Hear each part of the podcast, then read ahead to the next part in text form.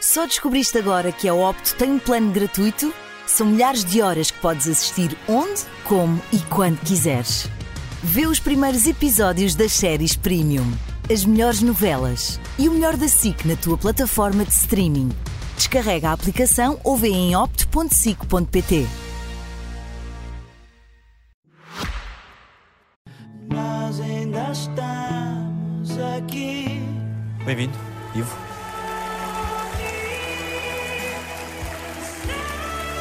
Vive Lucas.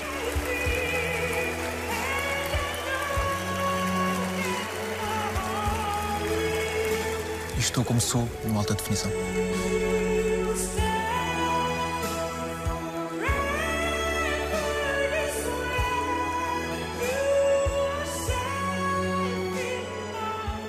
Quão difícil é hoje seres tu e não estares nem como Viking, nem como Leandro, quando és tu, apenas tu? É um processo de aprendizagem, sabes?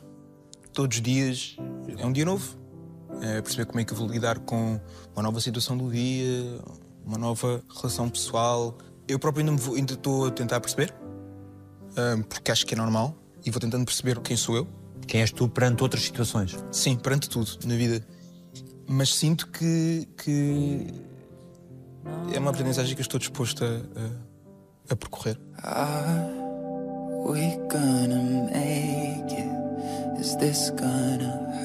Que homem és hoje tu? Eu aprendi a dar muito valor a tudo à minha volta, tudo. Ah, as relações pessoais têm mais peso hoje em dia, muito mais. Sou uma pessoa um bocadinho menos ponderada no que toca. ou seja, se eu quero fazer, faço. Se eu quero dizer, digo. E tento não me privar de nada. Porque acho que assim é que tem que ser. És um homem de mais silêncios hoje? Eu nunca fui uma pessoa que falou muito com ninguém. Eu tenho um grupo de amigos muito pequenino, nós somos entre 10 a 15 pessoas, mas que crescemos juntos, nós conhecemos-nos há 20 anos e somos os mesmos. E passamos por várias fases uns dos outros, por coisas boas, por coisas más, coisas muito difíceis, coisas mais ligeiras. Então com eles eu falo, falo bastante. Hum, e com a minha família também, óbvio. Mas para tudo o resto sou bastante silencioso. Bastante silencioso.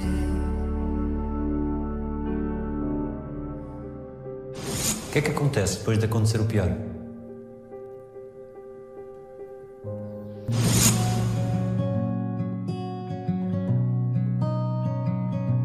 Há muito de ti nas letras? Há nas minhas e nas que eu escrevo para outros artistas, sempre. O meu exercício das músicas é, quando são minhas e interpretadas por mim, falam um pouco sobre a minha vida, sobre aquilo que se passa e que eu sinto, mas eu deixo sempre um bocadinho a porta aberta para a pessoa interpretar à sua maneira e para a música poder ser eh, a banda sonora da vida de alguém. Mas eu não gosto que saibam muito sobre mim. Acho que se a música é um sítio onde eu estou mais vulnerável, eu faço sempre esse policiamento. Como é que é só desta vez, só desta vez? Como é que é só desta vez? Se eu não sei tocar isso, eu não tenho tocado guitarra. Uhum.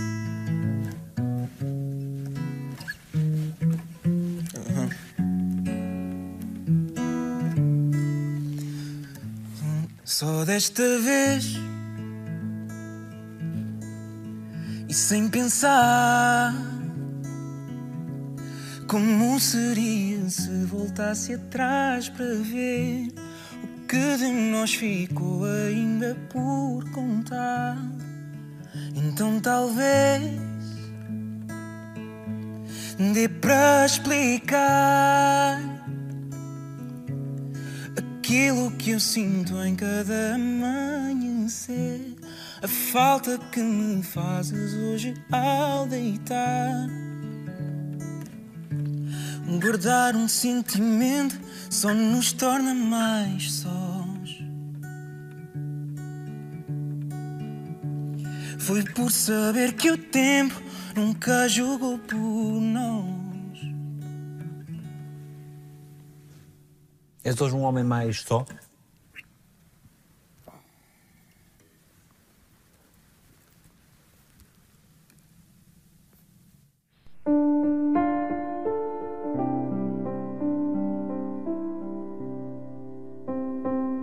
Sou uma pessoa diferente. Eu sou um sortudo pelos amigos que tenho. Sou um sortudo pela família que eu tenho. Nunca estive desamparado. Nunca estive sozinho. Mesmo nos momentos mais negros, mais difíceis e naqueles momentos em que tu pões em, causa tudo isto, hum, não me deixaram cair. Acabei por descobrir um lado meu que eu não conhecia, que é, eu sempre disse que eu não sou uma pessoa que não gosta de estar sozinha. Não- nunca gostei de estar sozinho, do silêncio da casa. Mas eu fui obrigado a lidar com isso. A saber viver com isso. Tendo aqueles momentos em que tu tens tanta gente à tua volta, mas parece que ninguém te ouve. E a culpa não é deles. A culpa não é deles. Tu é que estás noutro sítio. Estás-te a encontrar. Completamente. E eu hoje aprendi a estar sozinho, a valorizar o silêncio, a conseguir hum, tirar proveito de ver um pôr do sol sozinho, ou ver um nascer do sol sozinho. Tirar proveito disso. Consegui descobrir que também é saudável estar sozinho. E quando digo estar sozinho é estar contigo mesmo. É saberes. Saberes quem tu realmente és. Eu tenho esta conversa com os meus amigos e já falei isto uma vez com quem me é próximo. Eu não tinha noção, não fazia ideia da.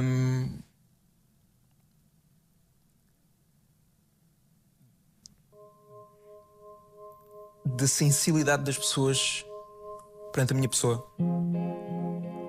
E, eu acabei por me aperceber que, mesmo quando eu estava sozinho, mesmo quem não me conhecia, por vir a uma rede social ou algo do via que as pessoas estavam comigo sem estar. Isto faz sentido. E, e dá-te uma sensação de aconchego, de. Claro que há uma fase em que tu te sentes que vais cair e não há nada que te vai. Ninguém nada vai amparar. E a queda vai ser dura e, e vai doer. Mas isto são tudo. Acho que hoje em dia tenho pequenas almofadas. Fui tendo várias almofadas à minha volta que, mesmo que eu me sinta um bocadinho a cair, alguém vai me ajudar a levantar. Mesmo pessoas que não me conhecem, mesmo. E lá está, eu te- nunca é demais dizer isto. Tenho uns amigos muito chatos. São muito chatos. E nunca me deixaram sozinho. Nunca, nunca, nunca. Há momentos em que seria mais fácil desistir.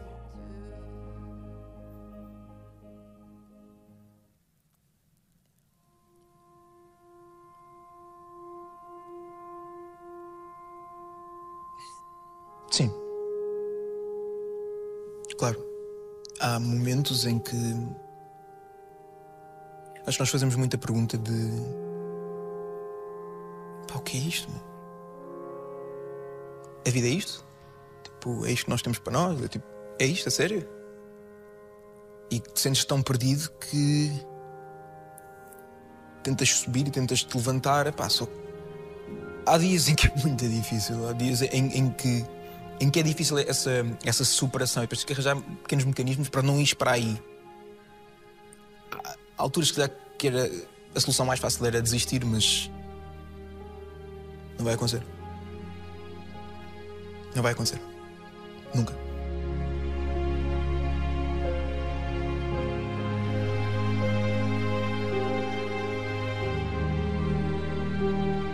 Sempre a precisar da mão da mãe para adormecer, mesmo que metaforicamente ou não? Sim, hum, eu adormecia quando era pequenino, sempre a dar a mão à minha mãe e a fazer-lhe festinhas no dedo. E hoje, com 31 anos, não fisicamente, mas. Mas sim, os meus pais, eu, eu sei que eu nem sempre fui filho mais dedicado. Até tinha aquela dificuldade que eu acabei por descobrir que muita gente tem, e que é uma estupidez, que é dizer a palavra amo-te.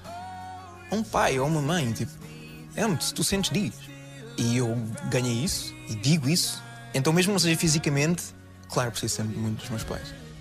Eu sou muito diferente da minha irmã. Nós somos quatro e temos uma relação familiar muito próxima e apoiamos-nos muito uns aos outros e ultrapassamos tudo juntos, já passamos por coisas muito difíceis, temos fases boas, como todas as famílias. E mesmo com circunstâncias da vida que nos possam afastar, nós estamos sempre lá uns para os outros. E lá está, nunca me deixaram cair. Crees que foi difícil para eles resgatar-te no teu silêncio e ao mesmo tempo dar-te o espaço que tu precisavas? Sem que para eles isso não fosse um desamor teu, mas é o teu tempo. Foi muito difícil. Ahm, eu não deixei que a minha mãe me, visse durante muito tempo. Não queria que ela visse um filho num estado seja físico, seja psicológico. Eu não queria que ela me visse assim. Então, acabei por sempre, meu pai sempre esteve comigo. Minha mãe também, mas eu não queria que ela visse. E eu acabei por ir para, para casa da minha irmã uns tempos. Os meus pais dormiam no, no sofá. Durante todos os meses dormiram no sofá. Só para eu, quando fosse deitar, eles estarem lá. E estás a ver que é um homem de 30 anos deitar-se na cama e os pais irem lá aconchegá-lo. Está tudo bem, estamos aqui. E tu veres os teus pais nessa. nessa situação é. Eu prometi que isto não ia acontecer.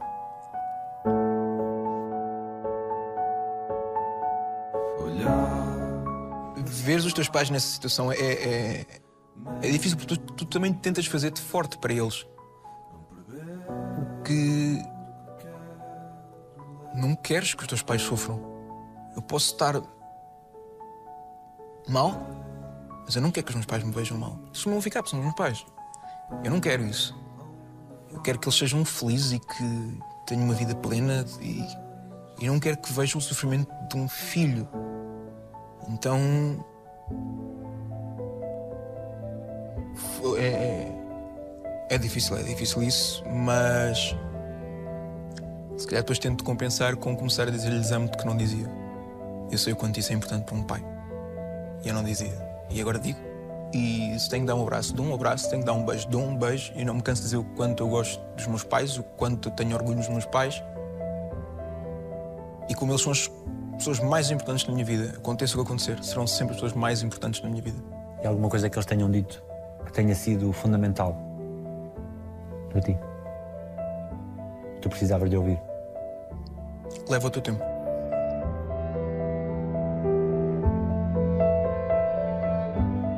Eles podiam ter 30 mil discursos. Podiam ter uma conversa de horas e horas comigo. Nunca, nunca tiveram a conversa de tentar amenizar, fosse o que fosse a puxar para cima e pôr pozinhos de fantasia à volta. Nunca. Sempre foram muito pragmáticos, completamente eh, sensíveis a tudo e a mim, obviamente, mas sempre respeitaram muito o meu espaço. Ah, dias em que eu queria estar só calado e estava calado. Depois também sei que isso acabou por complicar um pouco a vida deles, porque depois é que situação que não sabem como lidar comigo. É normal. Completamente normal, eu percebo isso, mas depois é que torna-se complicado, que é o que é que a gente pode dizer, o que é que não podemos dizer? Será que se me aproximar tipo, e aquela incerteza fica e dura e dura e dura e dura, e depois eu próprio, como filho, hum, não quero que sintam isso, mas depois também tenho que buscar forças a um sítio qualquer para combater isso. E é exaustivo, torna-se exaustivo. Então é, é difícil, mas eles, eles têm uma paciência. Uma paciência incrível para mim. Sempre foi preciso terem paciência em puto, quando eras puto? Não. Tiveram mais paciência para a minha irmã do que para mim. Porque eu não acabei os estudos. Eu chumbei por faltas porque ficava a tocar guitarra. Os meus colegas a terem aula na sala e eu à janela a tocar guitarra. More than words e essas coisas? Não. Uma coisa dessas? Sim, exatamente, sim. Lá está, eu acho que eles sempre perceberam que eu sabia o que eu queria fazer. E se quando não sabia o que eu queria fazer, sabiam que eu ia dar a volta. E não partia nada, não discutia, não fazia conversas, não era mal comportado, nunca houve esses problemas. E a irmã ficava de castigo muitas vezes porque estava a cantar a aula toda. E eu não. Os meus pais foram chamados à escola uma vez porque o diretor da escola queria me mandar para outra escola. Sentia que eu não estava ali a fazer nada. E não é que não fosse bom aluno, não, eu era bom aluno. Simplesmente não queria estar ali, não era aquele, aquele meu caminho. E eu nunca lhes dei trabalho. Nunca, nunca lhes dei trabalho. Quais são as memórias mais felizes da tua infância? Eu tenho duas memórias muito presentes. Se calhar a minha memória mais antiga é quando ia à carrinha do infantário buscar a casa de manhã e eu fingia todos os dias que estava doente.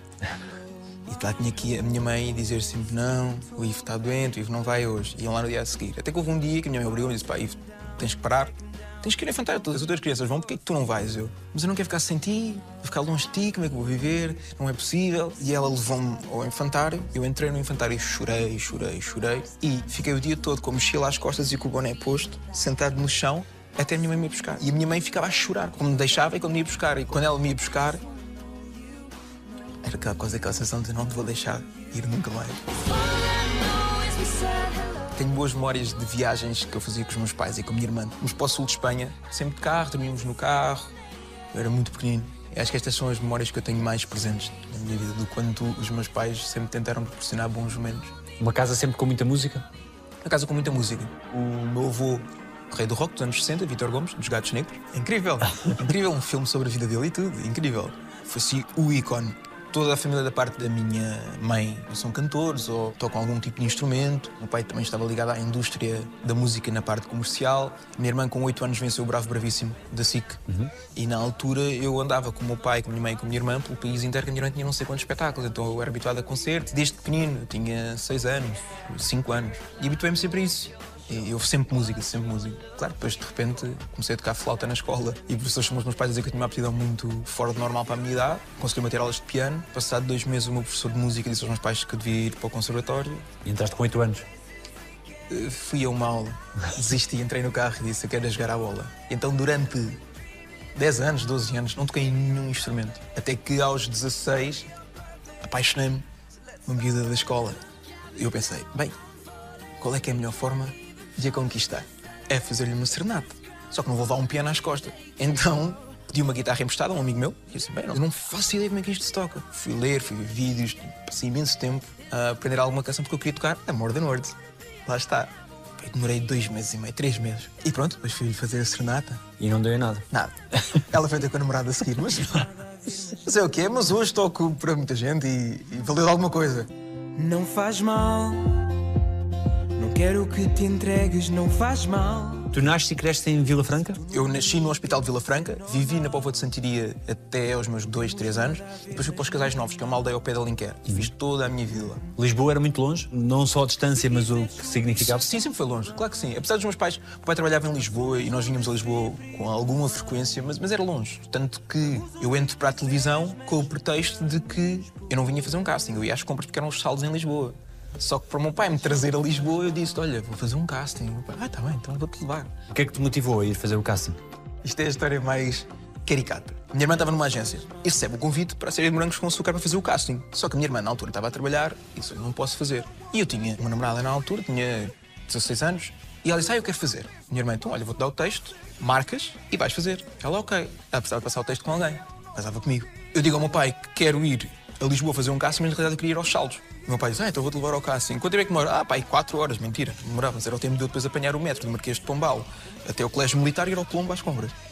Portanto, ele levou-me a Rosa Araújo, na Avenida Liberdade. Nós entramos para a antiga NBP. Quando a vêm chamar, ela olha para quem estava a fazer o casting, olha para mim e diz: Não, não vou fazer. Não, não tenho coragem, não quero. Não, não é isto que eu quero. Não é isto que eu quero. Então, bem, vamos embora. E olharam para mim e disseram: Tu não queres fazer?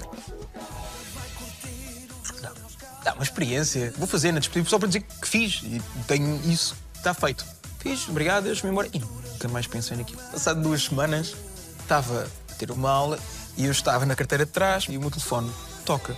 Eu estava na aula, baixo a cabeça e atendo. Diz no outro lado, ah, lá, estou a falar com o Lucas. Eu, sim, sim. Pronto, e só para dizer que ficaste selecionado para um workshop aqui para o que tu vieste fazer o casting há pouco tempo. Eu?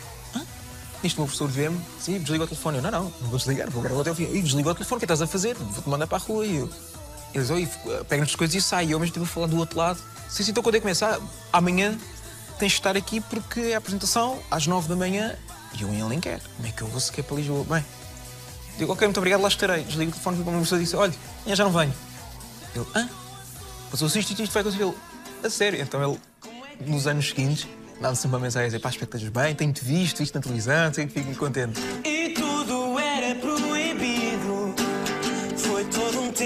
Sem sentido. Agora é tarde para voltar atrás. Nessa adolescência, o que é que tu ias ser? Quando olhavas o teu futuro, o que é que tu vias? Como qualquer criança, era astronauta, inicialmente.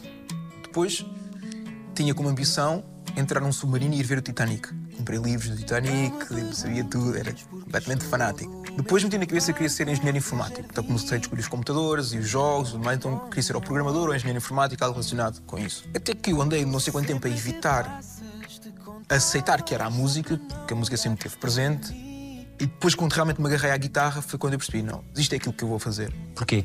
Que tipo de relação física é que há com este objeto? Sabes que hum, os meus momentos favoritos do dia é quando eu me sento no chão da minha sala e agarro a guitarra. Eu fico a tocar. E toco canções minhas, de outros artistas, componho. Ela sabe muitos segredos meus. Quando eu estou mal, ela está lá. Quando eu estou bem, ela está lá. Quando eu estou com milhares de pessoas à minha frente, ela está lá. Quando eu estou sozinho em casa, ela também está. Apesar de eu não ser 100% transparente, ou seja, não desabafar tudo o que vai na alma para o público nas minhas canções, eu quando estou sozinho isso acontece. E ao acontecer isso para mim, acho que é ela que me ouve. O teu pai era o teu herói? O meu pai é o meu herói. Eu nunca vou conseguir agradecer ao meu pai aquilo que ele sempre foi para mim. O meu pai é a pessoa mais lutadora que eu conheço. Já passou por coisas muito complicadas que deu sempre a volta e levantou-se. O meu pai é agente de espetáculos e quando veio a pandemia não há espetáculos. Como é que dás a volta a isto? O meu pai dá sempre a volta. Está sempre lá. E quando aconteceu.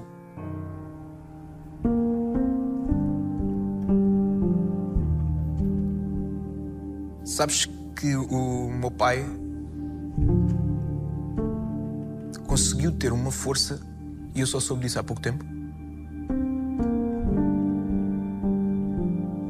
Está, só um pai é que consegue ter essa força.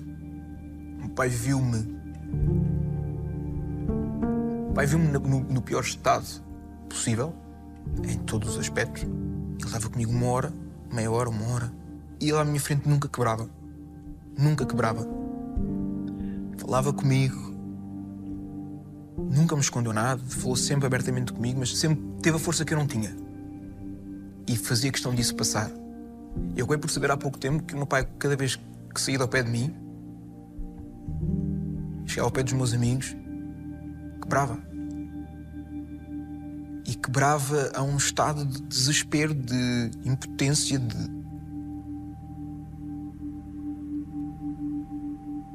Mas hoje está aqui ainda. E está rijo e está. está comigo para a luta. O meu pai é a pessoa a quem eu. eu aconselho-me com ele. Eu recebi o convite da máscara, eu aconselhei-me com ele. Eu recebi este convite, eu aconselhei-me com ele. Eu acontece alguma coisa na minha vida, eu aconselho-me com ele.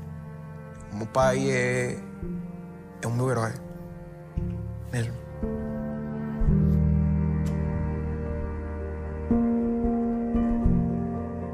Como foi o primeiro encontro com ele, depois do que aconteceu? Não te consigo precisar o primeiro encontro ou os primeiros encontros.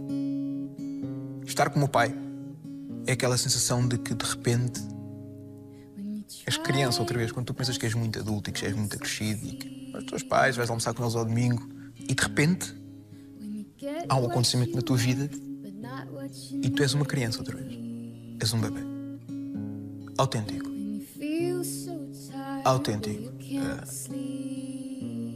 choras nos olhos do, do teu pai, dás a mão ao teu pai, abraças-te ao teu pai, Queres colo? queres colo, queres colo. Mesmo sabendo que isso não. Não muda nada. Yeah. Mas, mas queres. E o lidar com o meu pai nos últimos meses, e tanto com a minha mãe também, sempre foi difícil por- porque. Da mesma forma que um pai não quer ver um filho a sofrer, um filho não quer ver um pai a sofrer. E ser um motivo disso, eventualmente. E ser um motivo disso. Eu não quero ser um motivo de uma lágrima do meu pai ou da minha mãe. Nunca.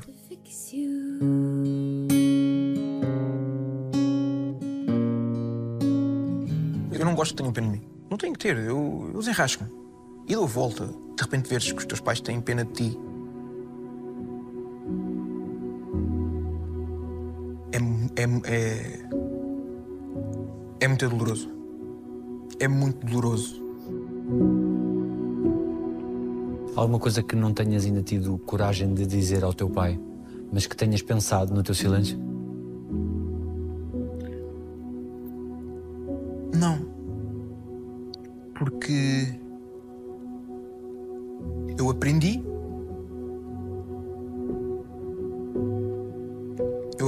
Não se deixa nada por dizer. Nunca.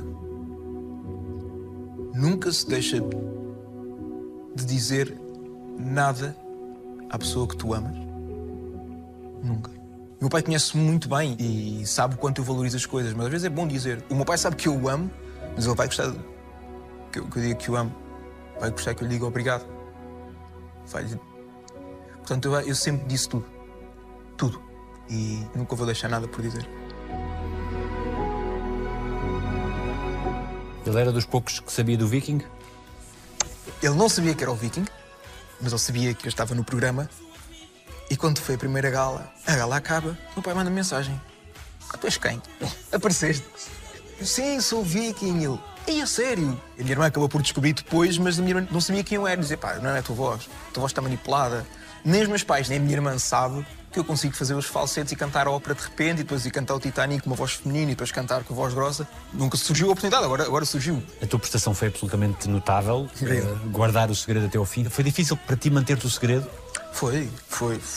Primeiro eu tinha ali um problema que era, sou bastante amigo da Carolina Loureiro. Desde o primeiro dia, que cada vez que a Carolina ia falar, eu assim, é agora. É agora, ela já sabe que sou eu. E tanto quando acabou o programa, ela disse, pá, nunca pensei que fosses tu. Foi um programa importante para ti? Foi crucial. Foi daquelas coisas que eu nas primeiras horas a seguir a receber o convite, foi, "Hum, não sei se consigo, não sei se consigo, não sei se consigo. Porque eu estou fechado na minha bolha. Estou no meu pequeno mundo e apesar de estar a fazer o amor amor, é um personagem, não sou eu. E eu sempre quis honrar os meus compromissos. Sempre foi uma coisa muito importante para mim fazer a novela, mas a máscara é a primeira vez que eu não ia aparecer como Leandro, ia aparecer como Ivo Lucas. Eu, no momento em que tirasse a máscara, era eu.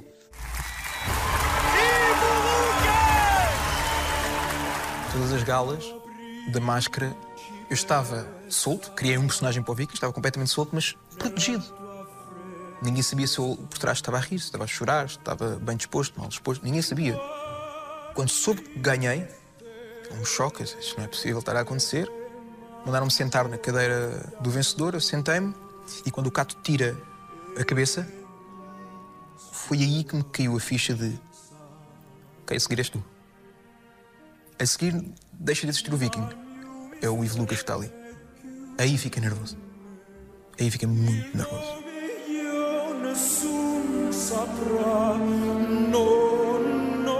Mas foi importante porque fez-me desbloquear muita coisa, fez-me sair um bocadinho da bolha, porque também o meu incentivo para fazer a máscara foi: eu não posso estar o meu dia todo fechado em casa.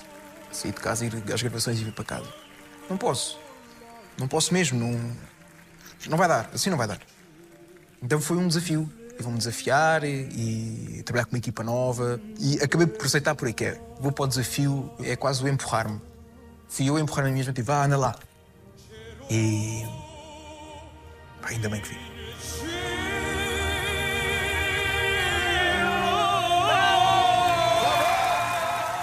Qual foi a importância da vitória naquele palco? A importância da vitória naquele palco é. Em momento algum, durante aquelas semanas todas, te julgaram pelo teu nome, pela história que tu tens, de quem tu és. Não, ali era um viking, era uma máscara. E é de repente aquela sensação de quase de gritar de. Dá para fazer um bocadinho o meu trabalho. Deixa-me em paz? Dê-me tempo. É diferente. Dê-me tempo.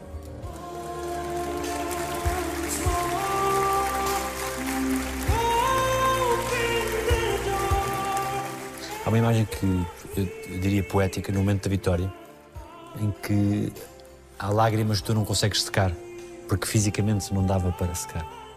Isso é uma imagem que é muito forte e que tem um significado que eu leio muito relevante. Porque há de facto lágrimas que não se consegue secar?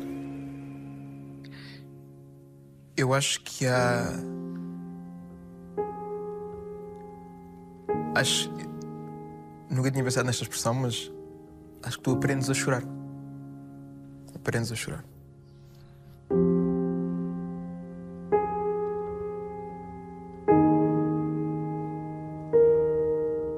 Alguém tem uma ideia aproximada daquilo que tu passaste? Acho que não dá para comparar. Cada pessoa sente à sua maneira e cada pessoa vive um pouco à sua maneira os acontecimentos. Por isso eu não, sei se alguém sente o mesmo que eu, da mesma forma.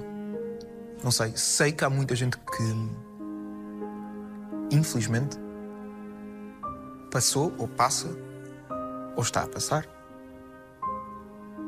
por algo idêntico. Eu encontrei nas palavras dessas pessoas e nos testemunhos dessas pessoas um conforto de quase eu não estou sozinho. Entendes? Há mais gente assim. Não deseja ninguém. Ninguém. Mas.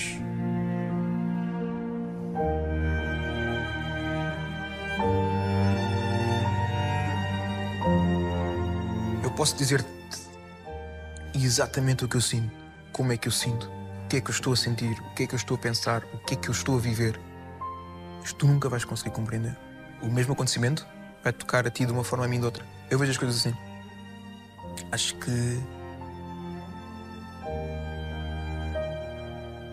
Não seja ninguém. Que ajuda é que alguém pode dar a um outro alguém que está nessa circunstância? Só dar tempo? Sim.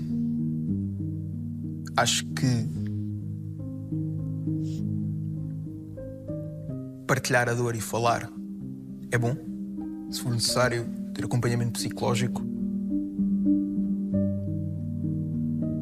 E. e lidar com isto. Viver com isto.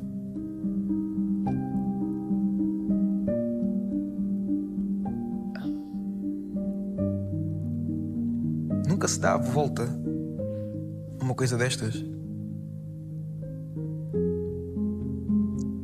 Aprendes a lidar, não tens que compreender. Isto é quase a pergunta de o que é, que é a vida, o porquê. Acho que ir por aí é, é muito complicado. E é começares a, a abrir as portas de um labirinto em que tu te vais perder. Vais-te perder. Deve ser muito difícil encontrares o caminho da saída. Luto é um processo muito íntimo. É. É muito íntimo, é teu. Cada pessoa faz o seu ritmo, cada pessoa faz a sua maneira, cada pessoa ultrapassa como tem que ultrapassar. Lá está, cada pessoa tem o seu tempo, a sua forma de lidar. Cada pessoa é uma pessoa.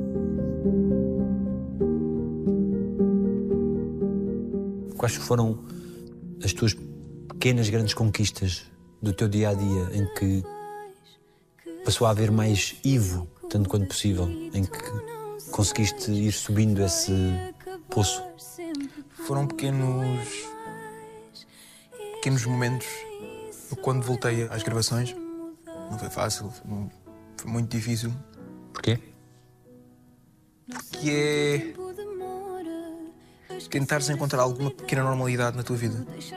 É quase aquela sensação de. Ok, tenho que dar este passo. Mas depois é a luta de será que eu devo dar este passo? Será que é a altura para dar este passo? Há dois momentos. Quando eu voltei para as gravações que foram cruciais. Um foi com o Unas, criámos uma relação muito bonita nas gravações. Logo dos primeiros dias, eu só ia lá gravar e vinha-me embora. Nem tinha tempos de espera. A semana antes de começar a gravar, eu fui na sexta-feira à noite ter com o Francisco, o chefe de produção. Já os estúdios fechados e nós fomos para o decor, Leandro. Só para eu me sentir, se pôr os pezinhos devagar na água. E há um dia que nós estamos a gravar pessoas estavam todas com medo de como lidar comigo e compreendo. E a meio de uma cena, o Unas diz qualquer coisa, ou eu digo qualquer coisa, e desmanchamos a rir um com o outro. E é aquela sensação de rir e é tipo, estou a rir. Eu estou a rir. E o Unas vira-se para mim. Eu nunca disse isto. Mas ele vira-se para mim e diz-me, à frente de toda a gente, em voz bem alta, dizer: Pá, Ivete, tão bom estares aqui. Eu gosto tanto de trabalhar contigo, divirto-me imenso, obrigado. E eu, bronco como sou, minha reação é. E vou, mas fico a pensar naquilo e é. aquele calor de. Ok, dei um passo, fui bem recebido.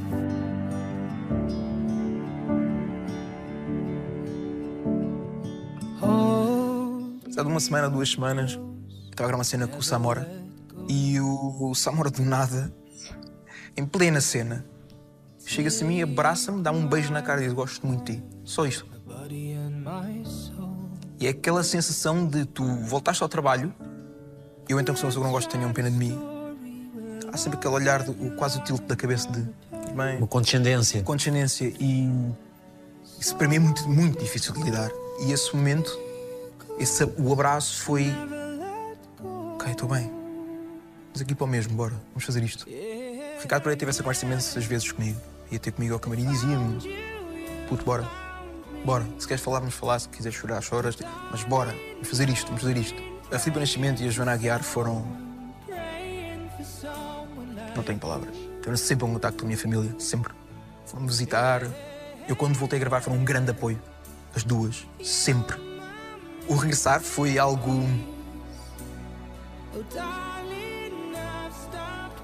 Podia ter corrido mal para a minha cabeça, mas no final de contas, ainda bem que o fiz. Era o mundo a ruir todo, mas era regressar a uma pequena normalidade. Claro que tinha que ir trabalhar. Nós tivemos essa conversa. Primeiro tenho um compromisso. E depois tenho um compromisso comigo mesmo. Que é, eu tenho duas escolhas. Ou agarro o touro pelos cornos e vamos a isto, ou fico deitado na cama o dia todo a olhar para o teto. E a segunda opção não é opção para mim. Não é.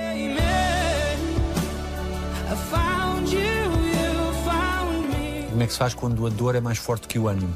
Vai-se à mesma? Vai ser mesmo? Tens que dar espaço para sofrer, tens que dar espaço para chorar, tens que te permitir cair. Por quanto levantares, vens com força. Existe uma enorme resiliência de maturidade e muitas outras coisas, de resistir a saber o que se diz, a falar, a responder, a seguir esse rumo de é isto que eu quero, eu vou agarrar o touro pelos cornos por aqui e tudo o resto me é indiferente. Isso exige naturalmente um esforço. Porque eu acho que não pode ser de outra maneira, Daniel. Não pode ser. Tem, tem que continuar. Tem que continuar. Tem que. Tem que às vezes arranjar força, nem sei bem onde, mas tem que o fazer. Porque senão. Lá está, vou entrar num labirinto em que depois eu não sei como é que vou sair de lá.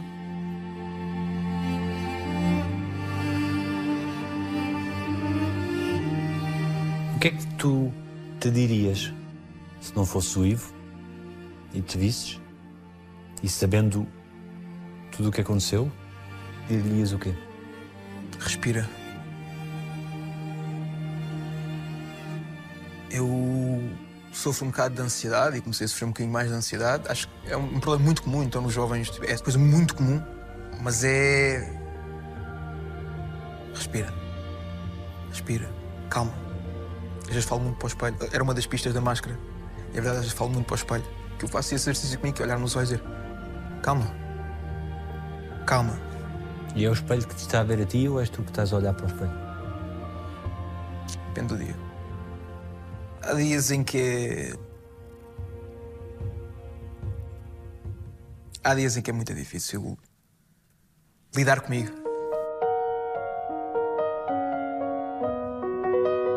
É aceitar que há dias assim e aceitar que o teu processo de. de- Não digo que é de recuperação, porque acho que não há uma recuperação. Não digo que é. Isso só que é o processo de aprenderes a viver contigo e com esta nova pessoa que tu és, é aceitares. E aceitar a irreversibilidade é o mais difícil. É. É o mais complicado. é mais complicado, mas acho que lá está. Se eu penso muito nisso, se eu começo a pensar muito nisso, se eu agora começar a falar contigo e a pensar muito nisso, eu vou entrar naquele mundo dos porquês, que é o mundo onde não se entra.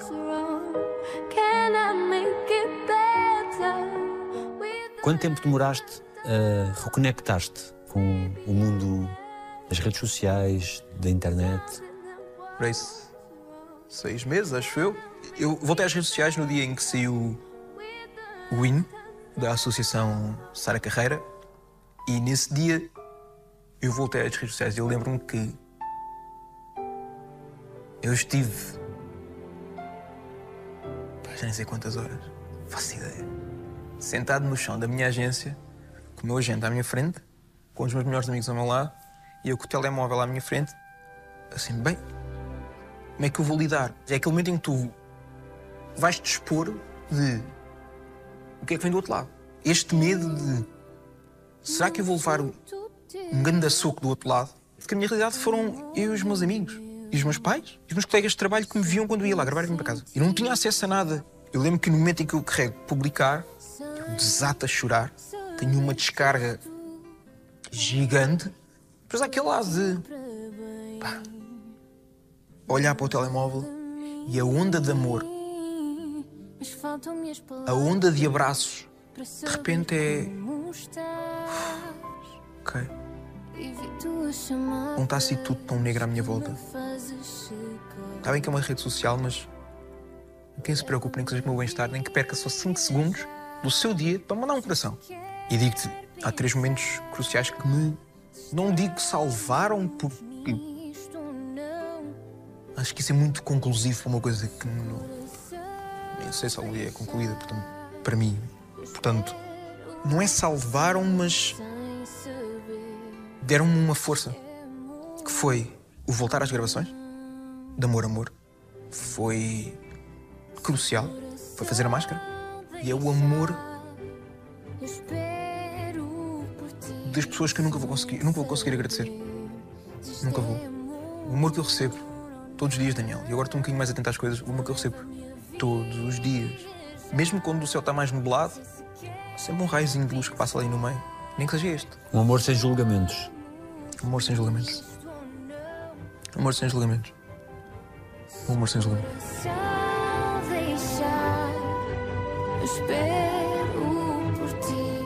Como é que é se eu soubesse tudo? Músicas que eu já não toco. Ah, chegar a isso. Se soubesse tudo, tudo que há para saber, até nas verdades há coisas que mais vale esconder. Se soubesse o fim do mundo, eu não queria viver. Mas na verdade há coisas que eu não quero saber. O que é que quererias mesmo saber? Eu sei que isto pode ser uma, uma resposta. Eu sei que isto pode ser uma resposta um bocado vaga ou um bocado fora do que seria a resposta expectável, porque há sempre. Não há nada que eu queira saber. Eu aprendi que nada nesta vida, nada, vai correr como nós planeamos. Eu aprendi que tu. Isto tudo pode desaparecer assim. E como tal, não há nada que eu quero saber. Quero-me deixar ir e vou descobrindo coisas. Descubro, hoje descubro uma coisa, amanhã aprendo uma coisa nova, e dois dias aprendo outra.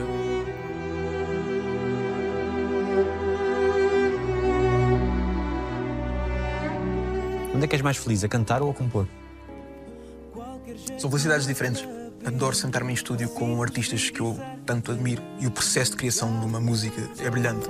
Mas eu não te dizia nada, palavra, só sorria para ti. A cantar sou muito feliz se me meterem à frente de um público. É um... Eu lembro-me há uma história, fui cantar ao meu Sudoeste e eu estava a cantar no palco secundário, no, no palco principal ia, ia estar o Shawn Mendes e no palco secundário ia estar eu. Ou seja, as pessoas iam todas para ver o Shawn Mendes. Quem fosse para aquele palco, que era distante, ia só para me ver.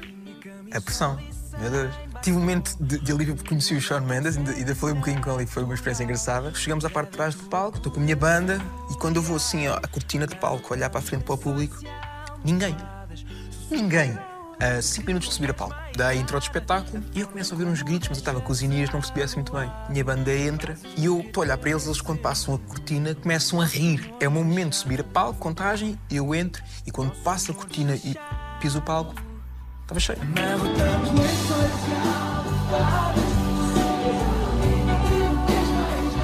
Há muito pouca malta que se lembra que tu participaste no Festival da Canção. E não vou saber a partir de agora também. Se me queres assim, eu vou, eu vou. Basicamente, a Lúcia Muniz há um dia que me liga dizer: Olha, o João Só vai concorrer ao Festival da Canção como compositor e gostava muito que tu cantasses uma música dele. Eu nem sequer levava a música assim, tão sério, profissionalmente. Disse: Ok. Pá, não, bora. E fui, diverti-me, foi muito giro. Nunca pensei em nada, e se calhar para não ter pensado em nada é que nem sequer da semifinal passei, mas, mas diverti-me. Se me queres assim, eu vou. Durante a pandemia fizeste canções cujas receitas reverteram para o Serviço Nacional de Saúde. Uhum, Foi eu soubesse tudo. Porquê? Que dizes o que eu quero. Porque o que eu soubesse tudo, que foi a música que eu lancei, foi o confinamento e acho que foi na semana a seguir, se não tenho erro. E que eu lancei e pensei, ok, não vão ver concertos este ano, já estamos a ver o que é que vai acontecer. Se eu puder contribuir de alguma forma para ver se isto avança, se isto melhora e se ficamos bem, eu vou dar tudo o que a música reverter ao SNS. E assim foi. Se eu soubesse o fim do mundo, eu não queria viver. Mas na verdade há coisa que eu não quero saber. Quando olhas para o futuro, o que é que vês?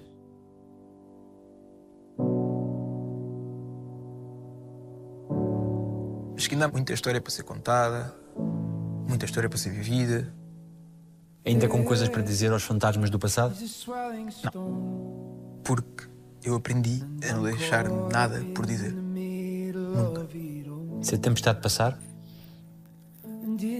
E como é que é essa?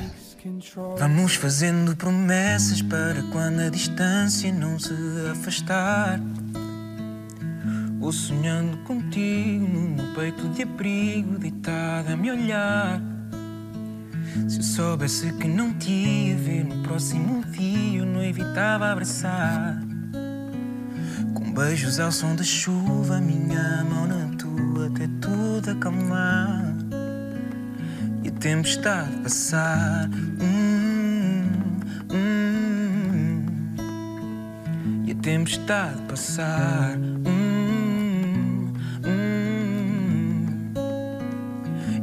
Tempestade passar. Hum, hum, e a tempestade passar. Hum, hum.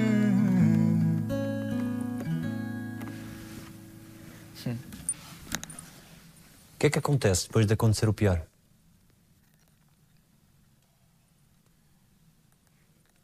O que acontece depois de acontecer o pior?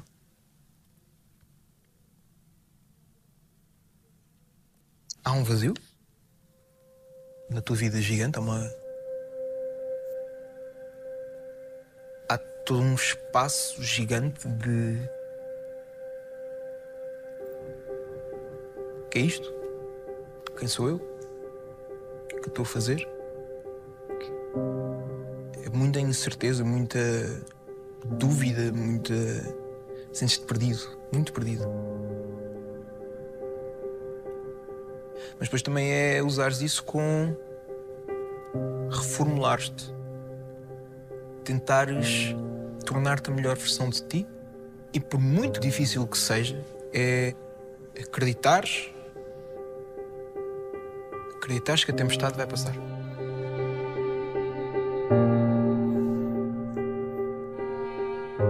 Vai ter que dar. Apoias-te na família, apoias-te nos amigos, apoias-te em pequenas coisas da vida, no, no trabalho, em... Isso é um processo, é um processo, é um processo, é um processo. E... É no fundo teres um pouco de esperança que a tempestade vai passar. Consegues ser imune a todo o barulho que se faz à volta disso? Seria hipócrita se dissesse que as coisas não mexem um bocadinho contigo. Era hipócrita se dissesse isso. E há pessoas que têm a sensibilidade de perceber que também carregas uma dor Ah, sim. para sempre, não é? Sim, sim, sim. Imagina, Eu quando te digo que vejo muito de vez em quando, mas, mas vejo de vez em quando as mensagens que recebo e realmente há um. Nunca vou conseguir agradecer isso. E é, é uma sensação de impotência ridícula, mas é, é o que é.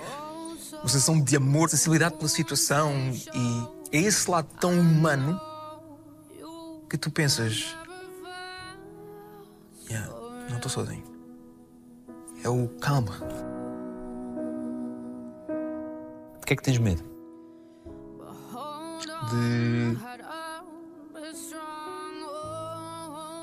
De deixar alguma coisa por dizer. Nunca se deixa nada por dizer. Nada, nada, nada. Nem que seja isso que te vai dar um bocadinho de. de descanso. À tua cabeça. Alguém te deve um pedido de desculpas. Se alguém me deve um pedido de desculpas, eu já aprendi a resolver isso. Se não me pediram, faz mal. Está tudo bem. Por que é que me vou estar a chatear? Acho que nós perdemos tanto tempo da nossa vida chateados uns com os outros. É ridículo. O tempo que tu passas, às vezes nem é chateado. Às vezes é. Ah, não sei quem teve uma atitude errada comigo. Pá, não lhe vou dizer nada, mas. mas pá, se estás chateado, diz-me. Se erraram contigo, diz. Se houve alguma coisa que eu fiz a alguém que magoou, essa pessoa que me diga. Sou homenzinho para ouvir isso. E se eu achar que, pá, tens razão, realmente fui incorreto, desculpa. Portanto, não. Ninguém me deve pedir desculpas. E tu pediste desculpa a todas as pessoas a quem querias pedir. Pedir desculpas a toda a gente que eu devia pedir. Fazes o ponto de honra nisso. Quão fundamental foi para ti que as pessoas a quem pediste desculpa aceitassem o teu pedido de desculpa? Durante toda a minha vida, sempre foi importante. Toda a minha vida foi importante. Eu nunca tive problemas em pedir desculpa. Acho que deves fazer. Acho que deves pedir desculpa e, quando tu pedes desculpa, deves estar preparado para que do outro lado aceitem ou não. Mas tu pelo menos fazes a tua parte. Felizmente, acho que todas as vezes que tive que pedir desculpa, sempre foram aceitos. O que é fazer-te mal?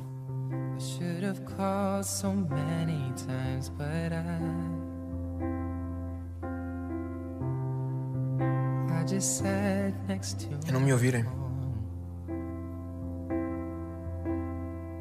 É não me ouvirem. Eu já disse isto, eu, eu não ligo ao que os outros dizem, não ligo, não ligo mesmo isso. Passa-me completamente ao lado. Mas todos temos telhados de vidro. Portanto, fazer mal é mesmo não me ouvirem. É... Se tem alguma coisa para me dizer, se tem alguma dúvida, se querem, falem comigo. É possível restituir naquilo que tu projetas para a tua vida uma ideia de felicidade? É possível restituir isso? Ou é como que uma porcelana partida que, que está a colar os cacos? Tempo ajuda. Não sei se cura, se não cura. Eu acho que o mais importante é que tu resolveste contigo mesmo. O mais importante é resolveste contigo mesmo. Para ti. Para a tua sanidade mental é resolveste. Não sei, não sei qual é que será a definição de cura, percebes? O tempo ajuda. Há sempre um dia a seguir ao outro. O dia de hoje pode ser muito mau. Amanhã é um novo dia. Tenho mais 24 horas de oportunidades para fazer com que o dia seja um dia bom. E se o dia tem 24 horas e eu tiver duas horas mais, não são essas duas horas que me vão minar as outras 22. Não. Não. A vida é isto. A vida é assim.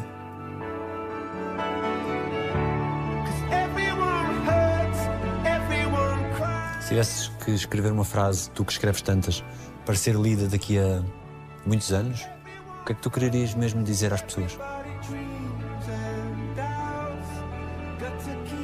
Vai dar certo. O refrão do Leva-me a Viajar?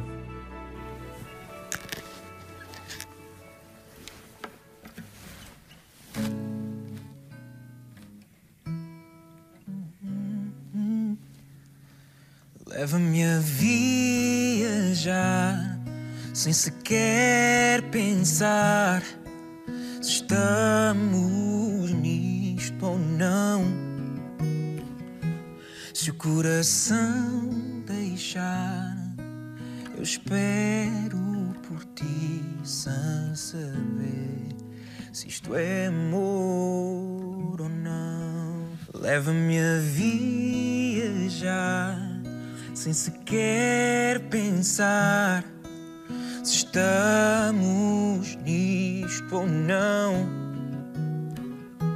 Se o coração deixar, eu espero sem saber se isto é amor ou não.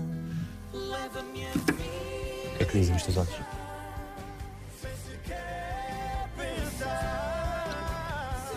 Que acredito. Acredito. Acredito que dá para levantar. Senão, qual é que era o sentido disto? Entende?